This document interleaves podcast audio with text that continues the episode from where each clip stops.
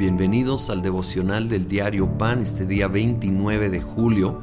Vamos a Tito capítulo 2. Pablo aquí enseñando a su hijo espiritual Versículo 2. A los ancianos enséñales que sean moderados, respetables, sensatos e íntegros en la fe, en el amor y en la constancia. A las ancianas enséñales que sean reverentes en su conducta y no calumniadoras ni adictas al mucho vino. Deben enseñar lo bueno y aconsejar a las jóvenes a amar a sus esposos y a sus hijos, a ser sensatas y puras, cuidadosas del hogar, bondadosas y sumisas a sus esposos, para que no se hable mal de la palabra de Dios. A los jóvenes exhórtalos a ser sensatos. Continuamente, en medio de una variedad de instrucciones, veo cómo está resaltando el ser sensato, ser prudentes. Y cómo hace falta de repente esto, que nosotros procuremos ser sensatos, ser prudentes y enseñarlo a aquellos con los cuales tenemos influencia, que es gran parte de lo que está también enseñando aquí. No solo es para uno, es para luego enseñarlo, sobre todo a, a los que son menores que, con, que nosotros, pero tenemos que modelarlo primero, ¿sí? Para poder enseñarlo con, con autoridad moral. Necesitamos de veras preguntarnos, ¿estoy viviendo en una manera sensata, prudente? o hay áreas de mi vida que son imprudentes en mi forma de hablar, esas es de las que más batallamos, en mi conducta, en mis actitudes, en mis reacciones. Y si no, entonces necesito reconocerlo, necesito rendirlo, necesito buscar la ayuda del Espíritu Santo. Lo bueno es lo que eh, que no, no tenemos que hacer esto a solas. Fíjate en el versículo 11.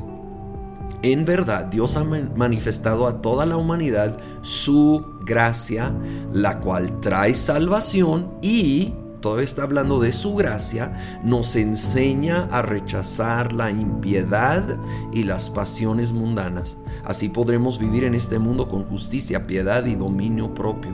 La gracia no solo trae salvación, la gracia nos enseña a vivir en santidad.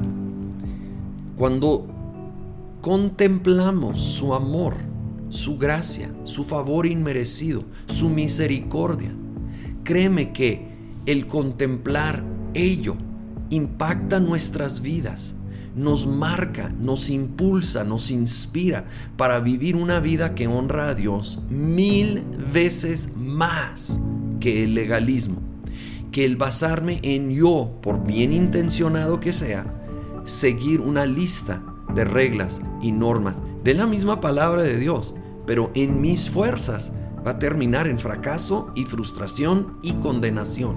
¿Sí? Nosotros tenemos que ir a la fuente, la gracia, el favor inmerecido de Dios, de nuevo, para salvación, por supuesto, pero también es ese motor, ese poder de Dios, haciendo cambio en nuestro interior que jamás podremos hacer por nuestra cuenta. Volvamos al Evangelio, volvamos a la fuente. Vayamos diariamente a conectarnos con Dios, a recordar la obra que Él ha hecho, a recordar su amor, su misericordia, su perdón. Y de nuevo, esto lejos, lejos de impulsarnos a querer pecar, nos va a impulsar a honrarlo como ninguna otra cosa en el mundo. Señor, ayúdanos, te pido. Y gracias, que tú ya hiciste la obra completa y perfecta. Y no es por merecerlo, es al contrario, sin merecerlo, gracia, favor inmerecido, actuando en nosotros cada día.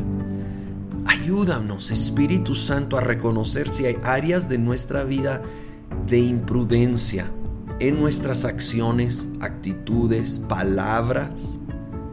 Señor, y empezar a, con tu ayuda, dependiendo de tu gracia, hacer cambios, hacer cambios y realmente no conformarnos con aquellas áreas que no te honran, sobre todo áreas de imprudencia insensatas en nuestra vida para tu gloria.